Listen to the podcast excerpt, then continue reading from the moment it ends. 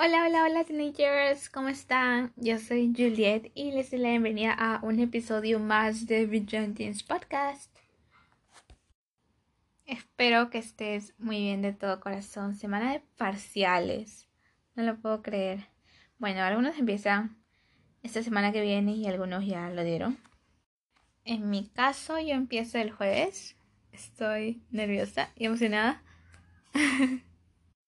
Y justo quería hablar de un tema que esté relacionado a estos momentos que estamos viendo. Y un tema muy importante, sobre todo a nuestra edad. Hoy vamos a hablar de que una nota no te define. Ok, es un tema un poco extenso y se puede ver de diferentes formas, así que he tratado de hacer un tipo mapa para guiarme acerca de qué voy a hablar, para no irme más allá y perderme y alejarme del tema. Así que, nada, ojalá nos salga bien. bueno, de hecho este es un tema con el cual tuve que lidiar y tengo que reconocer que aún tengo que lidiar porque yo pensaba que este tema de las notas ya era un tema mm, cerrado para mí, que no me afectaba tanto, pero de hecho hace poco en la primera semana de universidad cuando me tocó matemáticas. El profesor siempre nos deja cuestionarios y todo eso y, saqué 10. Ah, me sentí muy mal porque yo pensé que había entendido la clase, que había aprendido, pero pues saqué 10 y, y me puse a llorar. Y es completamente válido. Me sentí muy mal, me sentí culpable porque dije, ay, ¿cómo no vas a saber esto? porque mis temas no son difíciles, tengo que admitirlo. Y dije, ay, ¿cómo no vas a saber esto? La viste en secundaria, ¿no te acuerdas? Y supongo que fue más que todo porque me chocó, ¿no? Porque yo, si bien es cierto, uh, hace, hace, o sea, entré a la universidad después de tiempo de terminar el cole, digamos un año. Y se podría decir que perdí la hilación. Si bien es cierto, en secundaria tampoco es que practicaba mucho matemática, he de reconocer eso. Pero ahora eso es lo que justamente me está costando, el practicar matemática, ya que si bien es cierto, yo veía que todos decían, si quieres saber matemática, tienes que practicar, todo está en la práctica. Y yo, yo la verdad no creía, no creía para nada eso. Y me daba tanta flojera practicar matemática porque ya hace mucho tiempo que había, había visto las matemáticas. No, no es que no me guste, pero no sé. Sin embargo, ahora creo que me está yendo bien. Estoy sacando buena nota y sobre todo estoy aprendiendo, que es lo más importante. Se me acaba de ocurrir que puedo contar una anécdota, no sé si decirlo así, pero um, no sé si muchos se han sentido como yo o hayan hecho lo mismo que yo, lo cual debo decir que está mal, antes de contarlo, pero bueno, empecemos. Yo cuando era pequeña mm, solía sacar muy buenas notas en mis exámenes, prácticas, en todo ese tipo de cosas, ¿ok?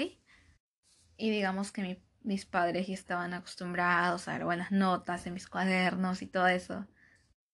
Pero conforme fui creciendo, mis notas empezaron a bajar.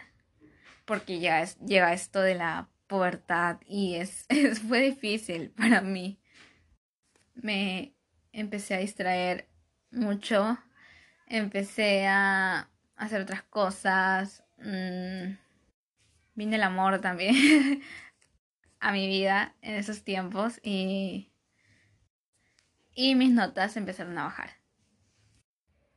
Y tuve que pasar momentos muy difíciles, así no suene como un momento difícil. Realmente fue difícil también para mis padres ver ese tipo de notas porque a veces venían hasta ceros.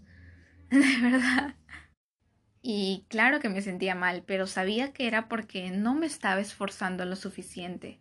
En mi caso era por eso, no, no prestaba mucha atención a las clases, no practicaba, no, no hacía caja de profesor, no hacía las tareas y eso. Y llegó un momento en mi vida en el que cuando sacaba malas notas, empecé a cambiar las notas. O sea, digamos, sacaba un, un 12. Ya el 2 lo cambiaba por un 8. y le decía, mamá, mira, saqué 18. Y yo sé, yo sé que está muy mal y aún mi mamá no sabe y, técnicamente casi nadie lo sabe. Así que les estoy contando esto porque, bueno, quiero que aprendan y entiendan de mi experiencia. Y ahora es cuando me pregunto, ¿por qué cambiaba las notas de mis exámenes? Y lo he dividido en tres partes, que bueno, de hecho para mí yo más que todo lo cambiaba por el no decepcionar a mis padres, por querer satisfacerlos y que vean que, no sé, sigo siendo la misma niña que sacaba 20 y todo eso. y no sé, güey.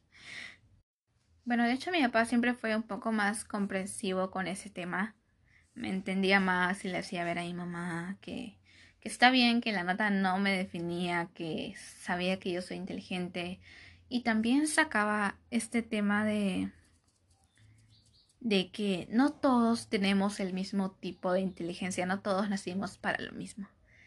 Y, y yo también me aferraba a eso de que sí, ya sé, o sea, creo que mi inteligencia va, para otro lado, tiene otro camino y, a eso me refugiaba a veces.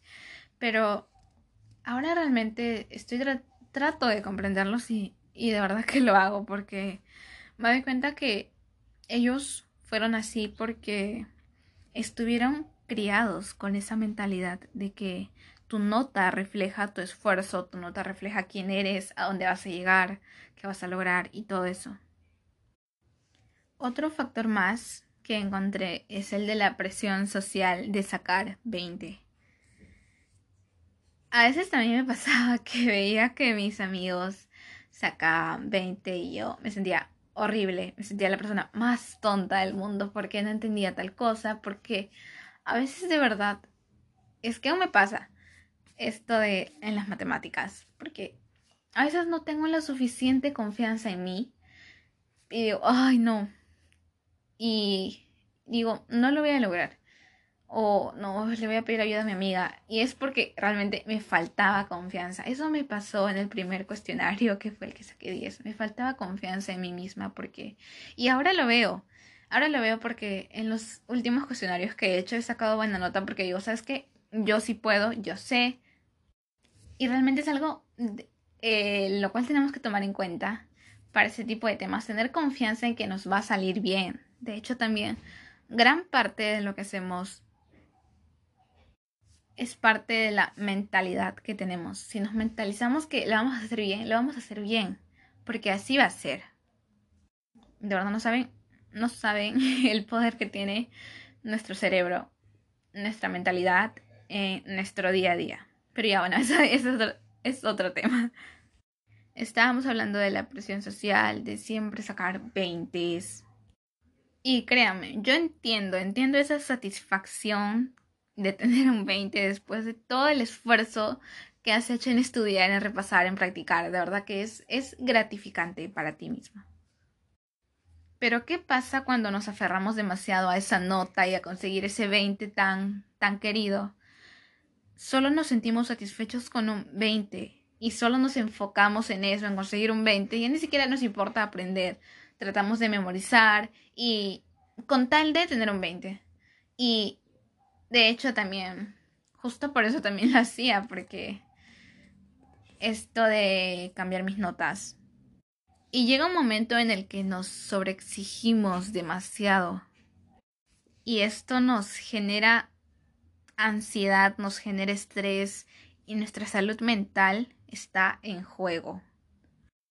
Yo creo que está bien estudiar lo más que puedas y tratar de elaborar un horario de estudio, una rutina de estudio que se acomode a ti, porque no todos tenemos... Hay personas que son más productivas en la mañana, otras en la noche. Por ejemplo, yo soy en la mañana, y prima en la noche, y es como que raro, pero realmente es así. No todas las personas trabajan mejor a las mismas horas. Pero ese momento en el que sabemos que vamos a poder hacer más cosas, hay que estudiar a conciencia. Y no para sacar una buena nota, sino para, em, para aprender, para de verdad entender.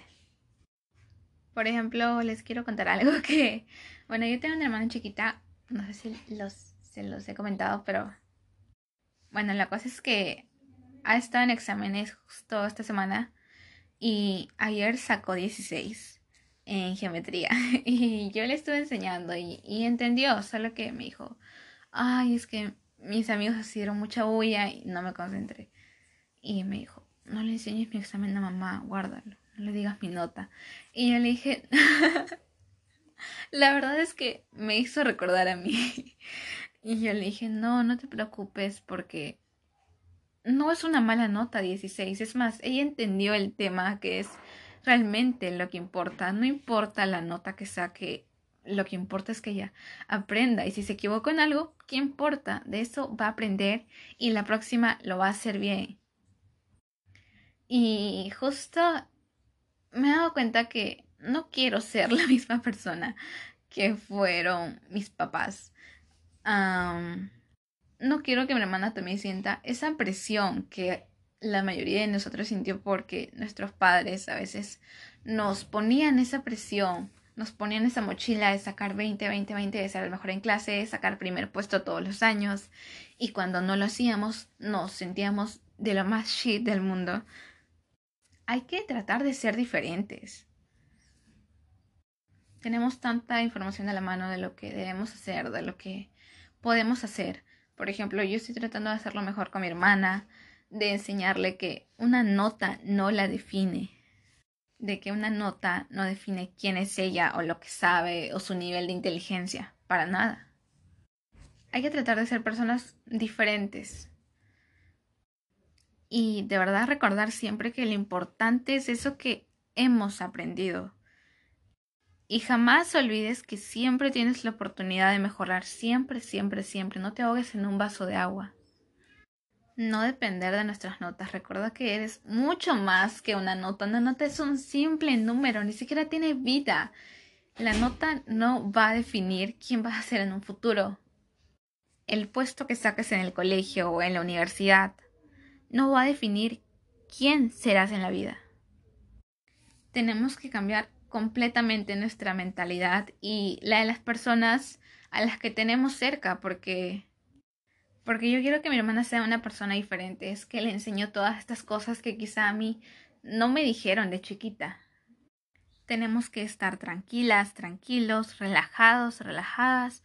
La vida de verdad es tan pero tan corta para estar dependiendo de nuestras notas, para estar estresados todo el día, para estar deprimidos por no sacar 20 siempre. Tenemos que cambiar este sistema educativo que cree que las notas nos definen como personas. Eres más que una nota, eres más que todos tus errores. Siempre tienes la oportunidad, una segunda oportunidad de hacer las cosas mejor. Nunca lo olvides de verdad. Tú puedes contra todo lo que venga, todo, todo, todo, pero no con todo a la vez. No te abrumes, no te estreses. La vida es tan bonita, pero tan corta que yo yo quiero que, de verdad, ojalá me alcance, me alcance la vida para poder hacer todo lo que quiero lograr. Siempre trata de dar lo mejor de ti. Si eso no se refleja en un 20, se refleja en tu aprendizaje, en lo que está aquí en tu cerebro y en tu corazón, que es lo más importante. Así que no es para tanto, tranquila, tranquilo, todo va a pasar. Todos tenemos diversos talentos completamente diferentes al de los demás.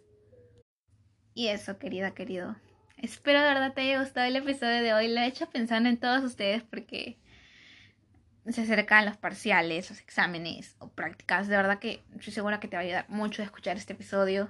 Te va a dar mucha paz y te va a dar esa tranquilidad de que una nota no te define.